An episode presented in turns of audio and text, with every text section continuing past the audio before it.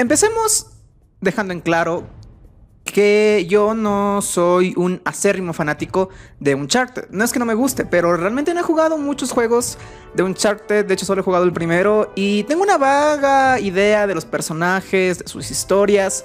Y con ese poco background fui a ver la película nueva de Uncharted, fuera del mapa, eh, dirigida por Ruben Fleischer y protagonizada por Tom Holland y Mark Wahlberg.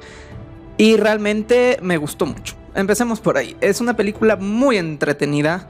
No es perfecta, obviamente, pero realmente me la pasé muy bien. Y quiero hacer una especie de comparación con la película de Alerta Roja, esta película de Netflix que también se estrenó en cines, yo la vi en cines, una película que a mí en lo personal no me gustó, todos los problemas de la película eran muy notorios. Uncharted tiene los mismos problemas que Alerta Roja, pero realmente lo sabe tapar mejor, por así decirlo más que taparlo, el guion está construido de una manera en la que estos errores no sean tan notorios. Y si es que son notorios, pues el aficionado, el cinéfilo que va a ver la película dice, pues está bien, no importa, o sea, me doy cuenta del error, pero me estoy entreteniendo. Y en Alerta Roja había partes en las que me aburría muchísimo. Y realmente Tom Holland hace un gran trabajo como Nathan Drake. Tal vez hay personas que digan que tan acostumbradas al juego, al videojuego de Uncharted, son, cuatro entregas del juego, entonces pues ya tienen una idea bastante fuerte de lo que es y quién es Nathan Drake. Tom Holland fue muy criticado en un inicio cuando se, se enteró la gente que iba a interpretar a Nathan Drake, porque realmente de parecido tiene muy poco Nathan Drake ya es un cazarrecompensas ladrón muy experimentado en los juegos. Tom Holland no daba esa impresión. Y realmente se entiende por el hecho de que Sony quería hacer una especie de precuela a los juegos, ¿no? Es el inicio de Nathan Drake, cómo conoce a Soli, a Victor Sullivan, interpretado por Mark Wahlberg aquí en la película, y cómo él fue yéndose poco a poco construyéndose como el ya gran cazarrecompensas que conocemos en los juegos. Realmente a mí me gustó Tom Holland como Nathan Drake por el hecho de que yo tal vez no conozco mucho del personaje porque no he jugado tantos juegos. Sí los voy a jugar, realmente la película me dio muchas más ganas de jugar el 2, el 3 y el 4. Entonces voy a darle una, unas probadas. Pero hablemos un poco de los aspectos técnicos. Empecemos por los aspectos técnicos de la película. Realmente los efectos especiales están bien llevados a cabo y aunque hay partes en las que realmente se nota que tal vez es CGI por las expresiones, yo la vi en IMAX, entonces la pantalla era muy grande y pude ver sobre todo en la parte de la caída del avión que pues el rostro de Nathan Drake, o sea, de Tom Holland, estaba muy inexpresivo y se notaba claramente el CGI. Pero realmente no es tan problemático tal vez como el CGI de Spider-Man No Way Home o el CGI de Black Widow. Realmente hacen un buen trabajo. Sony le invirtió a los efectos, se nota. La película tiene momentos en los que falla tal vez en ángulos de cámara, tal vez esa parte de la dirección no me gustó tanto, demasiado cerrado, pero a la final yo creo que funciona para ese aspecto sucio que le quieren dar a la película en ciertas partes, pero llega a contradecir un poco porque luego tenemos planos muy abiertos, entonces realmente como que desencajó un poco ahí, la dirección estaba como que un poco indecisa, pero realmente yo creo que no afecta mucho la experiencia de la película, que al fin y al cabo es una película palomera. No voy a hacer un análisis tan profundo como lo hice, por ejemplo, con Belfast, que puedes encontrar el video de Belfast, el episodio tanto en Spotify como en YouTube. Y realmente en el apartado técnico lo que es fotografía, pues una película de acción blockbuster es lo que es. Realmente no, no, no tenemos nada destacado ahí. Funciona para la película, no hay nada. No hay nada del otro mundo en ese, en ese sentido. El sonido estuvo bien. O sea, realmente no vamos a destacar nada en la película. Porque va para lo que va. Y lo hace muy bien. Realmente está bastante, bastante entretenida. Y el aspecto técnico está bien manejado. Bien manejado, para que no te a la vista. La edición No le encontré mayor problema. Realmente yo cuando veo una película en lo que menos me fijo tal vez es en la edición, en los cortes, porque si es que hay cortes muy rápidos, pues me fijo, obviamente, me doy cuenta y digo, puta, esta edición está malísima. Pero si es que no hay esos cortes rápidos, realmente es muy difícil que yo me fije en la edición. Me sumerjo en la historia prácticamente. Y esta película hizo eso. Por ejemplo, con Alerta Roja yo realmente no me sumergí en la historia y estuve viéndole todos los errores. Con un charter no pasó. Entonces... Pues está bien, realmente me gustó. Y ahora vamos a hablar del aspecto de la historia. El guion tiene problemas. No es una película perfecta. Realmente estos blockbusters del nuevo milenio, lo que más falla realmente es en el guion. Y por ejemplo tenemos personajes como el de Antonio Banderas, que es eh, Santiago Moncada, el, hijo de esta familia histórica, que realmente no llega a ser una amenaza. Tenemos prácticamente dos villanos, es em, Santiago Moncada, que es Antonio Banderas, y eh, Braddock, que es interpretado por esta actriz Tati Gabriel, que viene a ser realmente la verdadera villana de la película.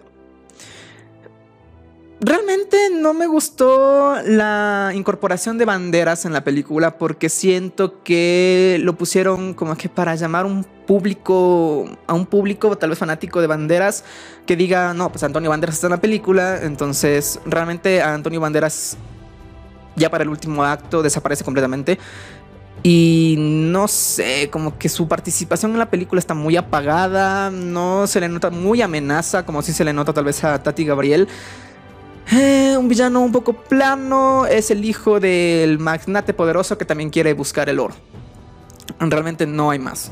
Y lo mismo con Brado, con Tati Gabriel, era la que trabajaba para Santiago Moncada, se le revela y ya. Y aquí tenemos los paralelismos con Alerta Roja en cuanto a que no tienes que confiar en nadie, no confíes en nadie porque todos son una banda de ladrones. Y tenemos el personaje de eh, Chloe Fraser, interpretada por Sofía Taylor Ali. En lo mi personaje favorito es igualmente una casa de recompensas y se nota que podría llegar a ser el interés amoroso de Nathan Drake en un futuro.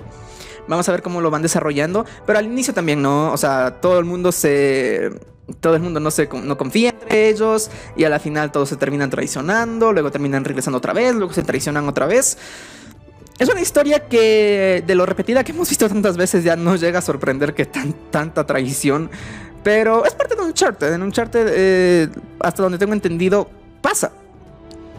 Y realmente ahí están los problemas porque al ser una película de búsqueda del tesoro, hay mucha explicación.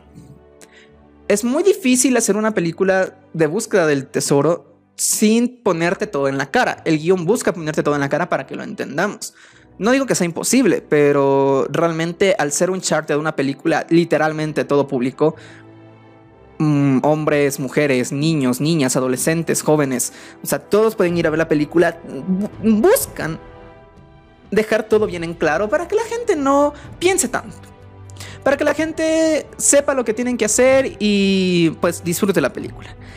Realmente lo hicieron bastante bien. Me gustó la incursión que tiene, la exploración, todos los escenarios estaban geniales. Muy de Uncharted, la verdad. A mí me, al menos del primer juego, la selva, cuando ya casi al final de la película, en el último acto. Realmente la búsqueda del oro, todo eso es muy Uncharted. Hay muchos guiños al juego. Por ejemplo, cuando Nathan Drake patea la puerta del candado viejo cuando están en las catacumbas abajo de la iglesia es de un charter, o sea, es lo que haces en la primera película, eh, perdón, en el primer juego, y realmente me gustó ver esos pequeños guiños a la, a la, franquicia, no sé si es que haya más guiños a los otros juegos, como repito, no, no los he jugado, entonces muy difícil que yo los note, pero realmente los pocos que sí noté me gustaron bastante, están bien, están bien metidos en la película, ¿no? Por ejemplo, en la película de Mortal Kombat que mucha gente se quejó del Flawless Victory que lo habían dicho en la película porque realmente no tenía sentido y se notó que estaba metido a fuerzas, pero en esta película están bien metidos, o sea, a mí me gustó y no noté, o sea, los noté, pero no los sentí forzados y eso en lo personal me gustó. Sé que la película ya ha recaudado Em, bastante, o sea, has tenido una buena recaudación, al menos aquí en Wikipedia en español me marca que ha recaudado ya 154 millones contra un presupuesto de 100. Y realmente qué bueno que la película le esté yendo bien, que salgamos de los blockbusters Marvel. El box office es de 154 millones hasta el, hasta el momento. Y salgamos del box office Marvel, salgamos del box office Star Wars, busquemos otras franquicias. Me gusta que a la película le vaya bien. También por Tom Holland, que al fin encontró su película popular fuera de Spider-Man. Porque la ha venido buscando dentro del cine de arte, según él. Y ahora fuera en películas blockbusters. Realmente encontró, encontró su, su camino. Y realmente no quiero hablar con muchos spoilers porque sé que la película es nueva prácticamente todavía en cines. Así que yo les recomiendo que la vayan a ver. Yo les recomiendo que vayan y disfruten la película. Vayan con sus amigos, vayan con su novia, compren sus palomitas, compren su, su gaseosa y disfruten de dos horas de acción. Realmente yo no sentí pesada la película en ningún momento. Sentí que la línea en el guion iba bien. Entonces, es lo que yo busco cuando voy a entretenerme en la película. Por ejemplo, yo fui a ver el día jueves Licorice Pizza miércoles, perdón, el día miércoles fui a ver Licorice Pizza, en la que realmente yo me senté a analizar la película. Aquí no, no la analicé mucho, porque realmente un charter es de ir a disfrutar, y realmente lo hice. Me gustó. Con esta mentalidad fui a ver Alerta Roja y no me gustó, no la disfruté, la odié. y ahora con un charter realmente me gustó. Y teniendo en este mundo de adaptaciones de super, o sea, perdón, adaptaciones de videojuegos muy mal llevados a cabo como Mortal Kombat, todas las de Mortal Kombat, también en personal no, no soy tan fanático.